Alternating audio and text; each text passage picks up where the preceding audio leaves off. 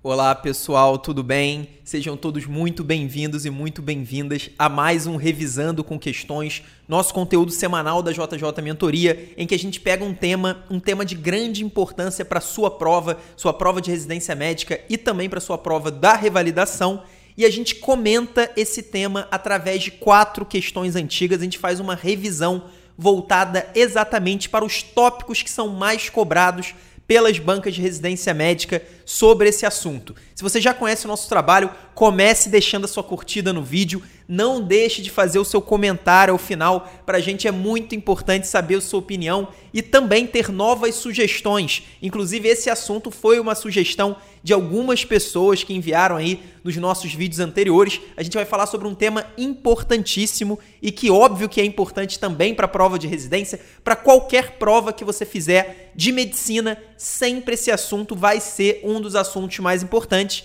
A gente está falando exatamente da tuberculose uma doença fundamental que, segundo a OMS, mata mais de um milhão de pessoas por ano, todos os anos. Então, é uma doença fundamental e a gente acredita que, pelo contexto atual, praticamente todas as doenças respiratórias, principalmente as infecções respiratórias, vão ganhar mais importância ainda para a sua prova. Então fique de olho que a gente vai dar uma olhada bastante importante em tuberculose. E aí para quem a gente sabe, não sei se você sabe, mas a gente sempre diz qual que é o nível de relevância de cada tema. A gente divide todos os assuntos da medicina em quatro grandes grupos e, óbvio, a tuberculose está lá no primeiro, no grupo de relevância muito alta. Então, esse é um assunto importantíssimo e vocês vão ver que é um tema, apesar de ser muito grande e de ser muito importante, as bancas costumam cobrar mais ou menos as mesmas coisas de ano para ano. A gente vai falar bastante sobre isso a partir de agora. Então vamos dar uma olhada nessa primeira questão, uma questão da Fundação João Goulart do Rio de Janeiro, o concurso unificado dos hospitais municipais do Rio de Janeiro. Vamos dar uma olhada no enunciado.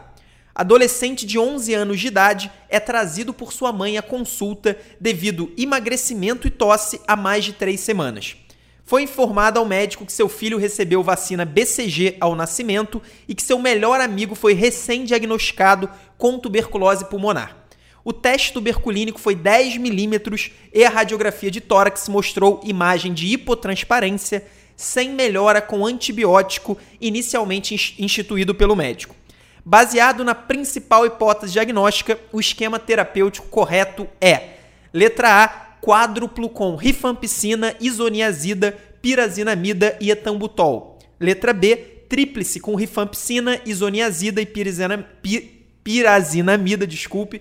Letra C, antibiótico de largo espectro. E por fim, a letra B, D, preventivo com isoniazida. Então, antes de comentar a questão, eu vou comentar exatamente sobre a abordagem que as bancas de residência médica gostam de ter quando o assunto é tuberculose. Se vocês pegarem uma amostra das questões que caíram sobre tuberculose dos últimos anos, e é exatamente isso que eu sempre faço sobre todos os assuntos, vocês ficariam impressionados que a maioria das questões sobre tuberculose, ela vai abordar exatamente um tópico que talvez a gente não dê tanta importância assim na prática, quando a gente vai estudar tuberculose, pensando na nossa prática como profissional de saúde. Porque quando a gente pensa na nossa prática, o nosso principal enfoque é sempre no diagnóstico e tratamento. Praticamente em toda doença, a gente sempre vai tentar qual que é o quadro clínico, como que eu confirmo o diagnóstico e qual que é o tratamento, como que eu faço o tratamento dessa doença.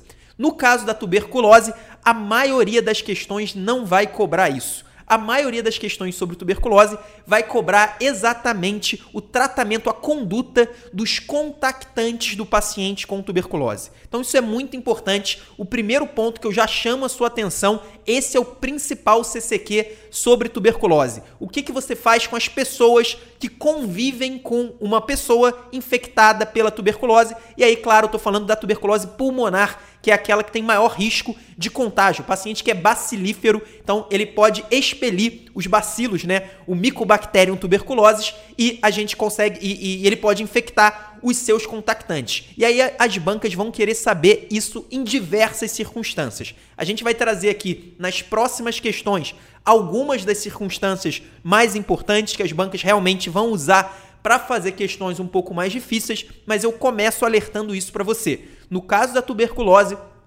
a conduta dos contactantes é a conduta, é o tópico mais importante dentro do assunto. é o assunto que é cobrado ano após ano, inclusive nos últimos anos. Essa questão da Fundação João Goulart é de 2019, a gente pegou mais duas de 2019, se eu não me engano, e uma de 2018. Então são todas questões muito recentes, a gente sempre procura questões dos últimos anos e é realmente impressionante a concentração de questões de tuberculose nesses tópicos. Dito isso, se a gente for dar uma olhada nessa questão, essa não é uma questão que está cobrando aí o, o, o, tratamento dos contactantes, apesar de algumas pessoas se confundirem. Se a gente prestar atenção, a gente tem um adolescente de 11 anos de idade, então, no caso, é um adolescente, isso é importante quando a gente está estudando tuberculose. Se você for pegar lá o, o, o, plano terapêutico do Ministério da Saúde, né? As, as diretrizes do Ministério da Saúde, que foram atualizadas em 2019, vocês vão ver que quando é, o Ministério se refere a crianças, ele quer dizer crianças abaixo de 10 anos de idade. Então, essa é uma divisão importante por alguns aspectos que a gente vai conversar. Acima de 10 anos de idade já é considerado um adolescente, como foi realmente considerado aqui pela banca da João Goulart. De qualquer forma, esse adolescente de 11 anos, ele tá ele, foi trazido pela mãe porque ele tá com emagrecimento e tosse há mais de três semanas. Então, basicamente, ele tem um quadro clínico compatível com tuberculose. A banca diz que ele recebeu a vacina BCG ao nascimento. Esse é um outro CCQ importante. A vacina BCG, ela não previne a infecção pela tuberculose. Ela previne as formas graves de tuberculose. Basicamente, eu estou falando da forma miliar, que é aquela forma disseminada, e a forma meningia. Então, isso é um ponto importantíssimo. Muita gente se confunde. A BCG, ela previne as formas invasivas, as formas graves de tuberculose. Então, isso aí não muda em absolutamente nada o nosso diagnóstico, né? A nossa, a nossa conduta diagnóstica nesse caso. E aí, o mais importante, é, a mãe também disse que o melhor amigo do filho, né, o melhor amigo do adolescente, foi recém-diagnosticado recém com tuberculose pulmonar. A gente sabe que no caso da tuberculose, realmente os contactantes são muito importantes. Na maioria das vezes, quando a gente faz um diagnóstico de tuberculose, a gente consegue identificar de onde veio, quando que esse paciente foi contaminado. Normalmente o paciente já sabe que tem algum contactante domiciliar, ou no caso, um amigo próximo, uma pessoa que realmente tem um contato mais próximo, que era um paciente já diagnosticado com tuberculose ou um paciente sintomático respiratório. E aí o paciente sintomático respiratório é aquele que tem tosse por mais de três semanas. Então, esse é um paciente considerado sintomático respiratório. Claro que se não tiver outra explicação óbvia para a tosse. Se for um paciente com DPOC, é esperado que ele tussa por mais de três semanas. Mas um paciente que não tem nenhuma doença de base, começa a tossir por mais de três semanas, é o que a gente chama de sintomático respiratório e nós temos a obrigação de investigar para ver se ele tem ou não tuberculose. E aí a banca também traz o teste tuberculínico, que nada mais é do que o PPD, que foi de 10 milímetros, então foi um teste tuberculínico alterado e uma radiografia de tórax que mostrou uma imagem de hipotransparência sem melhora com o antibiótico inicialmente instituído pelo médico. Então a gente tem todo um quadro de tuberculose aqui vários comemorativos. Mas eu queria falar um pouco sobre o diagnóstico da tuberculose. Segundo o Ministério da Saúde, em adolescentes e adultos, sempre quando a gente tem um quadro suspeito de tuberculose, nós devemos fazer uma investigação bacteriológica. A gente tem que fazer algum exame diagnóstico. Até pouco tempo atrás, o grande exame era o exame de escarro. Então a gente fazia o exame de escarro e a gente fazia aquela pesquisa do bacilo álcool-ácido resistente, a pesquisa de Barr, que daria o diagnóstico ou não de tuberculose. O problema é que o exame de escarro ele não tem uma, uma grande sensibilidade em crianças e adolescentes, como nesse caso aqui, que é quase um limítrofe entre adolescente e criança. Então, o exame é muito pior, o exame de escarro, para fazer o diagnóstico em criança. E além do exame de escarro, mais recentemente o Ministério da Saúde recomenda como primeira escolha para o diagnóstico bacteriológico o que a gente chama de teste rápido molecular, que tem a sigla de TRM. Esse é o exame de escolha, é um exame feito para amplificação do DNA do Mycobacterium tuberculose. Então ele usa o PCR através de amostras, normalmente feito com escarro também, mas pode, podem ser outras amostras de outros fluidos corporais, de outros materiais corporais, mas basicamente essa é a primeira escolha, o TRM, o teste rápido molecular. Nesse caso, como a gente tem um adolescente acima de 10 anos de idade, a gente deveria ter feito ou o TRM, que seria a primeira escolha, ou até o exame de descarro. Caso viesse negativo, a gente mesmo assim não descartaria, claro,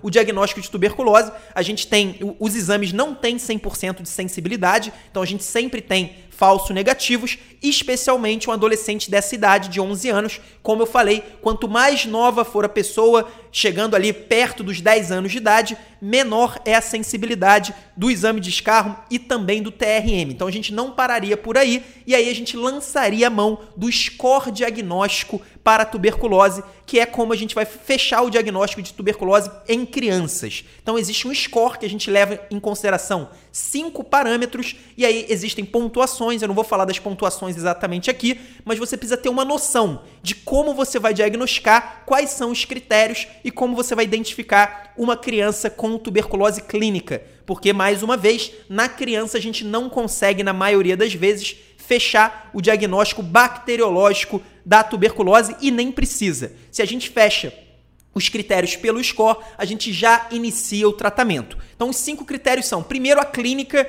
a clínica compatível, a tosse, a tosse por mais de duas, três semanas, a febre vespertina também é uma clínica importante. Toda a clínica da tuberculose que a gente conhece bem é um dos parâmetros. O padrão da radiografia, então, se for uma radiografia normal, isso diminui bastante a chance de tuberculose. Se for, como nesse caso, só uma hipotransparência, aumenta a chance, mas não aumenta tanto assim. Então, a gente aumenta em 5 pontos no score, ao invés de aumentar em 10 ou 15 pontos, como a gente tem em outros parâmetros. Então isso é importante, a gente vai avaliar por isso aí. Mas nesse caso, além de ter uma imagem de hipotransparência, se a gente pensar qual que é o padrão radiológico clássico da tuberculose, é a cavitação, não é a hipotransparência. A hipotransparência poderia ser, por exemplo, uma pneumonia bacteriana comum. Aí sim, a hipotransparência é o padrão radiológico mais, mais esperado. Porém, além de ter uma hipotransparência, a banca deu aqui uma informação que é extremamente importante. Ela falou que não houve melhora com o antibiótico inicialmente instituído.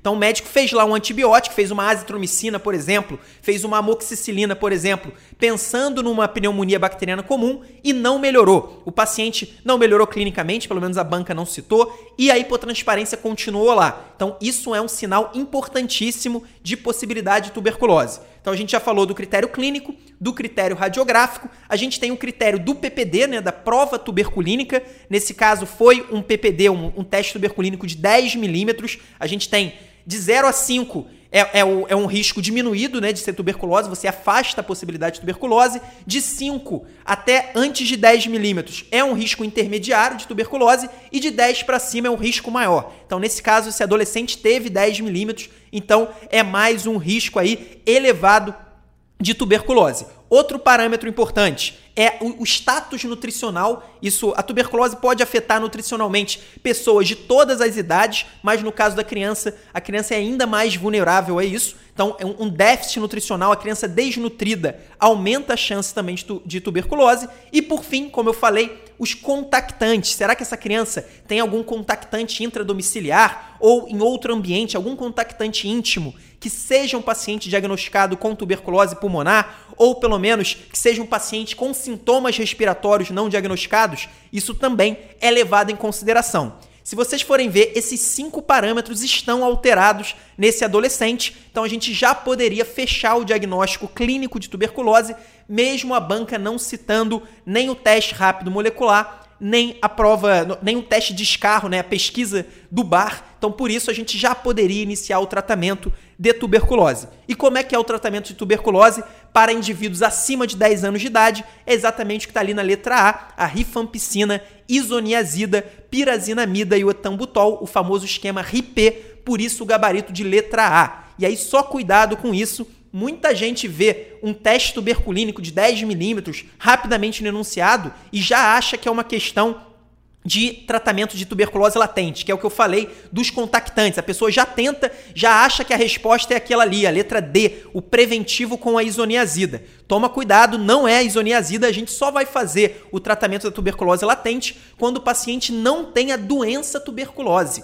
Nesse caso, esse adolescente já está infectado, ele tem sinais da doença e não só sinais de infecção pelo bacilo. Como ele já tem a doença, o tratamento é completo, esquema RIP, letra A é o melhor gabarito dessa questão da João Goulart. Agora vamos dar uma olhada dessa questão da Universidade Federal do Paraná, da UFPR. É uma questão que traz algumas é, assertivas e a gente vai ver se elas estão corretas ou não. Uma questão muito boa para a gente começar a dar uma olhada exatamente ali no tratamento dos contactantes.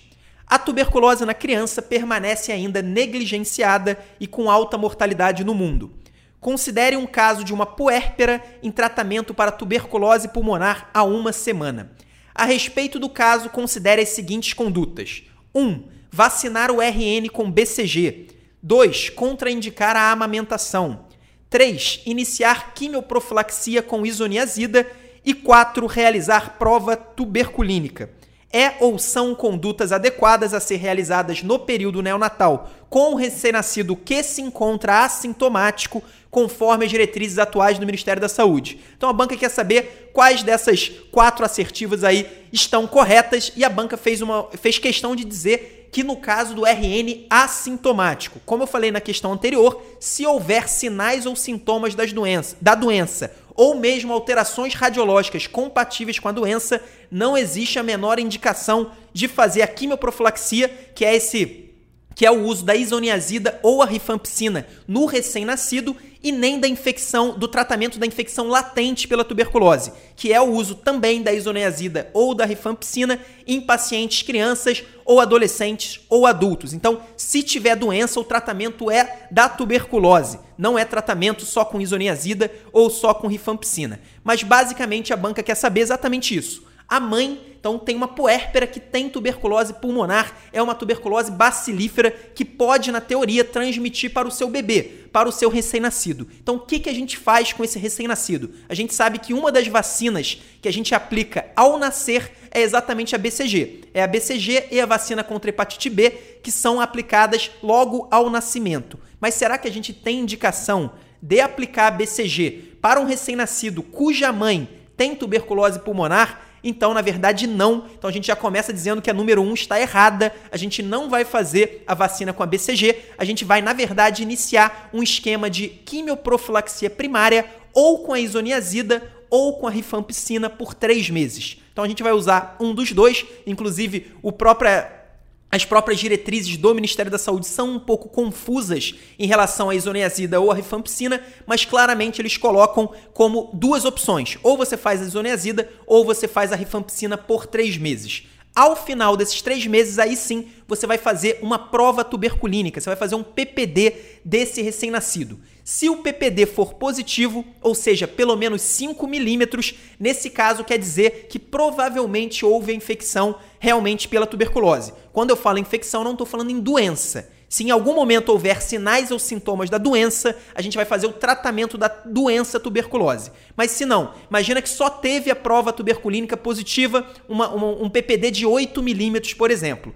Nesse caso, a gente vai continuar a isoniazida ou a rifampicina por mais três meses e não precisa fazer a BCG. Então, nesse caso, a gente não faz BCG e completa seis meses ou de rifampicina ou de isoniazida. Agora, se, se o recém-nascido não tiver uma prova tuberculínica positiva, então imagina que foi um PPD de 0 ou um PPD de 2 milímetros. Nesse caso, a gente vai interromper a isoniazida e a rifampicina e vai aplicar a vacina da BCG. Então, basicamente isso, a gente sempre faz três meses de rifampicina ou isoniazida se, e depois faz o PPD. Se for positivo, a gente continua o tratamento, né, a quimioprofilaxia primária, até dar seis meses e se for negativo, a gente interrompe e aplica a BCG. Essa é uma conduta importantíssima, você não pode deixar de saber de jeito nenhum. As bancas simplesmente adoram essa conduta. Qual que é a exceção a isso tudo? Se o recém-nascido começar a se tornar sintomático. Então imagina ele começa a ter a tosse produtiva, começa a ter febre, a gente faz a radiografia, tem alterações, a gente faz o diagnóstico da tuberculose.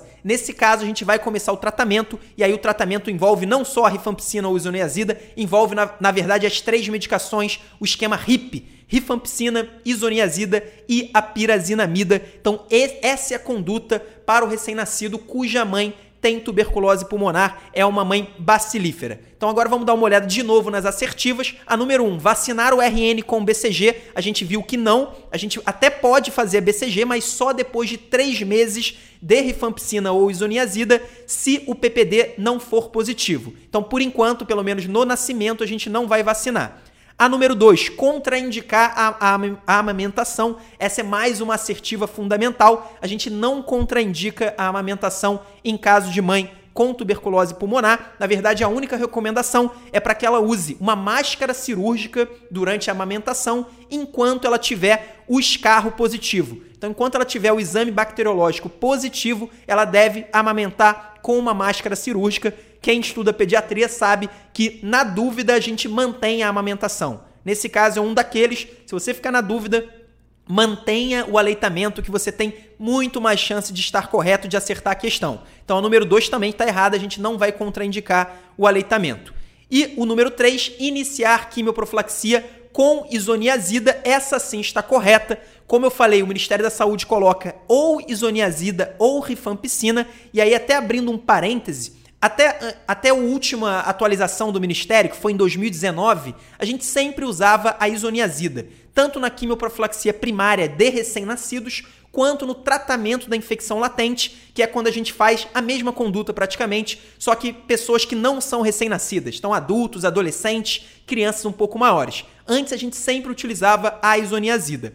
A partir de 2019, o nosso esquema vai ser isoniazida quando a pessoa tem entre 10 anos de idade e 49 anos de idade. Então, se a pessoa tem entre 10 e 49, a primeira escolha é o uso da isoniazida para esse tipo de infecção, de tratamento de infecção latente pela tuberculose. Se for uma criança abaixo de 10 anos de idade, ou for um adulto ou um idoso acima de 50 anos de idade, o, a indicação, a primeira escolha é a rifampicina e não a isoniazida, exatamente porque a isoniazida ela é hepatotóxica, a rifampicina também, na verdade, mas a isoniazida é ainda mais hepatotóxica dependendo da idade. E aí, principalmente em idosos e crianças pequenas, então por isso a gente prefere a rifampicina e não a isoniazida. Porém, eu estou falando em crianças abaixo de 10 anos e adultos e idosos acima de 50. Quando a gente fala de recém-nascido, a história muda um pouco, porque o, o, próprio Ministério da Saúde não deixa claro qual é a melhor opção, ele deixa as duas possibilidades, isoniazida ou rifampicina. Então pode parecer confuso, mas crianças abaixo de 10 anos, rifampicina, adultos acima de 50 ou idosos, rifampicina entre 10 e 49 anos de idade, isoniazida e se for recém-nascido, ou isoniazida ou rifampicina. De qualquer jeito, a número 3, iniciar a quimioprofilaxia com isoniazida é uma conduta correta, como a gente falou, vai fazer por três meses e depois faz a prova tuberculínica. E o número 4 é exatamente realizar a prova tuberculínica, como eu acabei de falar, a gente só vai fazer isso depois de três meses de uso da isoniazida ou da rifampicina. Então, a número 4 também está errada, por isso a gente vai ficar com a letra A. A letra A diz que apenas a número 3 está correta. É exatamente isso. Se você não entendeu qualquer coisa dessa questão, volta atrás no vídeo, assiste de novo, porque essa questão é simplesmente fundamental. Ela cai em praticamente todas as bancas. São, são bancas de qualidade, como a UFPR, já caiu em praticamente todos os estados do Brasil uma questão muito parecida com essa. Então você tem que dominar esse tema, não tem jeito, isso aqui precisa memorizar. Agora vamos dar uma olhada nessa questão da Unifesp, mais uma questão aí sobre contactante, só que dessa vez cobrando ao invés do recém-nascido, que é uma peculiaridade, né? A gente está falando de recém-nascido, mas dessa vez é outra peculiaridade, são os pacientes que têm HIV. Paciente HIV positivo, o que, que a gente faz quando ele tem contato com pessoas com tuberculose? Vamos dar uma olhada no enunciado. Jovem de 15 anos de idade, HIV positivo, por transmissão vertical, mora com um tio que iniciou o tratamento para tuberculose pulmonar há 10 dias. A jovem está com boa adesão ao esquema antirretroviral, com carga viral do HIV abaixo de 40 cópias por ml, assintomática e com radiografia de tórax normal. Nunca fez qualquer tipo de tratamento para tuberculose anteriormente. A conduta mais adequada é: letra A se contagem de células TCD4 estiver inferior a 200, iniciar tratamento para tuberculose doença, independente do resultado do teste tuberculínico. Letra B. Se contagem de células TCD4 estiver inferior a 500, iniciar tratamento para tuberculose latente após afastar tuberculose doença. Letra C. Se teste tuberculínico resultar maior do que 10 milímetros, tratar como tuberculose doença, independentemente da contagem de células TCD4. E por fim, a letra D. Afastado o diagnóstico de tuberculose doença, avaliar contagem de células TCD4 e resultado do teste tuberculínico para iniciar tratamento de tuberculose latente. Então, basicamente, a banca agora está cobrando o seu conhecimento sobre a conduta num paciente que é HIV positivo e que teve contato, nesse caso, com um tio. Então foi um contato intradomiciliar, porque a banca fez questão de dizer que esse jovem de 15 anos mora com um tio, então um contactante intradomiciliar com tuberculose pulmonar. O que, que a gente faz em casos como esse? Isso é muito importante. As bancas adoram cobrar questões como essa. Primeiro, a banca já fez uma, uma, um ponto muito importante. Ela fez questão de dizer que essa jovem de 15 anos ela é assintomática tá, e ela tem uma radiografia de tórax normal. Ou seja, a princípio ela não tem a doença tuberculose. Por quê? Porque se ela tivesse a doença tuberculose, a gente deveria iniciar o tratamento com o esquema RIP e não teria nenhuma dúvida sobre a resposta da questão.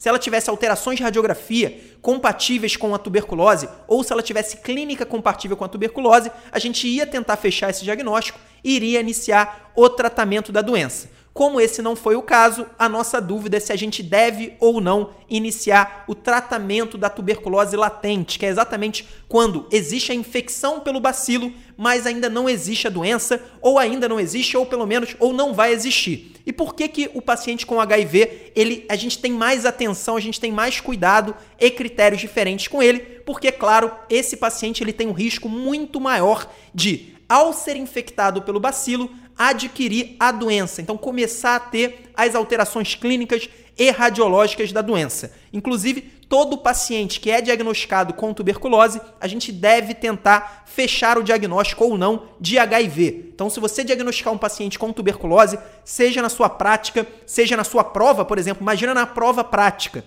Chega um paciente com é, sintomas respiratórios, você percebe que é um provável caso de tuberculose, você consegue fechar o diagnóstico. O que, que você tem que fazer também? Pedir um exame anti-HIV. Pede um teste rápido anti-HIV, porque é obrigatório, existe uma relação muito íntima entre essas duas doenças. Então, basicamente, o que, que quando que a gente vai tratar a infecção pela tuberculose latente no paciente com HIV? O primeiro critério, se o paciente tiver uma prova tuberculínica de pelo menos 5 milímetros e ele nunca foi tratado para infecção latente, a gente vai fazer o tratamento independentemente de qualquer outro fator. Então não importa nenhum outro fator, o único que importa é se ele tem a doença ou não. Se ele tiver a doença, a gente vai tratar a doença. Mas imagina que ele é um paciente assintomático e com radiografia de tórax normal, como é essa nossa jovem de 15 anos. Se ela tivesse uma prova tuberculínica de pelo menos 5 milímetros, a gente não precisaria nem de contactante para iniciar o tratamento da infecção latente, desde que ela nunca tenha realizado esse tratamento. Então, esse é o primeiro critério. O segundo critério que também é importante é a paciente que é assintomática, mas na radiografia a gente vê uma cicatriz radiográfica de uma possível infecção de tuberculose. Então, imagina um paciente com essa alteração, uma cicatriz radiológica de tuberculose e ela nunca teve também o tratamento da infecção latente. Nesse caso, a gente deve iniciar esse tratamento independentemente de qualquer outro fator também. Então é mais um critério importante, um critério bem abrangente e, claro, desde que a cicatriz radiológica não seja um sinal de doença. Se a paciente tiver sintoma, se a paciente tiver é, alterações radiológicas compatíveis com doença ativa, então se ela tiver uma cavitação, por exemplo, esquece, não é tuberculose latente, é tuberculose doença. E por fim, e esse critério que, se, que vale para, o nosso, para a nossa jovem de 15 anos é exatamente a paciente com HIV que tem um contactante intradomiciliar que tem tuberculose pulmonar ou tuberculose laríngea. O tio, ele tem tuberculose pulmonar, inclusive ele começou o tratamento há 10 dias e ele mora com essa jovem. Quando isso acontece, quando existe um contato intradomiciliar de um paciente com HIV e um paciente com tuberculose pulmonar ou laríngea, a gente deve iniciar o tratamento para infecção latente contra a tuberculose, ou com a rifampicina ou com a isoniazida, dependendo da idade. Como é uma jovem de 15 anos, a gente começaria com a isoniazida. Lembra que eu falei? Entre 10 e 49 anos é isoniazida. Então a gente começaria o tratamento independentemente da prova tuberculínica. Então, essa é uma questão, depois a gente vai ver qual que é a resposta correta, mas uma questão até polêmica porque a opção correta, que é a letra D, a letra D diz o seguinte: afastar do diagnóstico de tuberculose e doença, avaliar contagem de células TCD4 e resultado do teste tuberculínico para iniciar tratamento de tuberculose latente. Na verdade, a gente nem precisa do teste tuberculínico. Como é uma paciente HIV positivo e como ela tem um contato intradomiciliar com tuberculose pulmonar, a gente já vai começar o tratamento da infecção latente da tuberculose com a isoniazida, independentemente da prova tuberculínica. Isso é muito importante. Muita gente não sabe essa informação, mas ela está lá de forma muito clara no protocolo do Ministério da Saúde. Então, se existe um paciente HIV positivo morando na mesma casa de um paciente com tuberculose pulmonar, a gente vai fazer a isoniazida por seis meses mesmo que esse paciente não tenha PPD positivo, a única exceção é se esse paciente HIV ficar doente. Se ele ficar doente, o tratamento é RIP, é o tratamento é com a rifampicina, isoniazida, pirazinamida e etambutol, ao contrário desse caso dessa jovem, que o tratamento seria com a isoniazida e por isso o gabarito da letra D. Se a gente for olhar de novo as outras opções, todas as opções trazem condutas erradas. Então memorize isso, contactante intradomiciliar de paciente com HIV, a gente faz o tratamento do paciente com HIV com a isoniazida se ele tiver entre 10 a 49 anos ou com a rifampicina se ele tiver abaixo de 10 ou pelo menos 50 anos de idade, gabarito letra D dessa questão de 2019 da Unifesp. Agora vamos dar uma olhada no HCPA de, de Porto Alegre, né, do Rio Grande do Sul. Considere as assertivas abaixo sobre a toxicidade dos fármacos contra a tuberculose. 1. Um, rifampicina pode apresentar hepatotoxicidade, geralmente de padrão colestático. 2. Isoniazida pode apresentar hepatotoxicidade, geralmente de padrão celular. E por fim, a 3, etambutol e pirazinamida podem aumentar os níveis de ácido úrico. E aí a banca quer saber quais são corretas. Então, esse é um tipo de questão que não é tão comum quanto à questão da tuberculose latente, mas é um tipo de questão que, quando aparece, e ela aparece com certa frequência, a maioria das pessoas tem dificuldade porque as pessoas não prestam atenção nos efeitos adversos, as pessoas ficam com medo. Elas veem lá uma lista de efeitos adversos e elas acham que é impossível decorar todos eles. Inclusive, eu concordo, é impossível sim decorar todos os efeitos adversos, mas não é impossível você decorar os principais, aqueles que as bancas vão te cobrar. E é exatamente por isso que a gente trouxe essa questão. Vamos começar da, do, da afirmativa 1, que diz que a rifampicina pode apresentar hepatotoxicidade, geralmente de padrão colestático. Então, não só a rifampicina, como os três primeiros remédios do grupo RIP podem causar hepatotoxicidade. Então, tanto a rifampicina, quanto a isoniazida, quanto a, quanto a pirazinamida, todas essas drogas são hepatotóxicas e o padrão da rifampicina geralmente é o padrão colestático e o padrão da isoniazida também geralmente é um padrão celular. Então as duas primeiras afirmações estão corretas. E aí só para quem não entende muito bem o que, que significa o padrão colestático do padrão celular, é basicamente a forma como o medicamento agride o fígado. E qual que é a consequência laboratorial disso? No caso da rifampicina, que tem o padrão colestático, as principais alterações do hepatograma que você vai ver são um aumento da gama GT, da fosfatase alcalina e da bilirrubina direta. Então, basicamente, você vai ver um grande aumento de gama GT, fosfatase alcalina e você pode ter uma icterícia por bilirrubina, por hiperbilirrubinemia direta. Já a isoniazida, que tem o padrão celular, ela basicamente ataca realmente os hep os hepatócitos e isso gera um aumento das transaminases. Então você vai ver um grande aumento da AST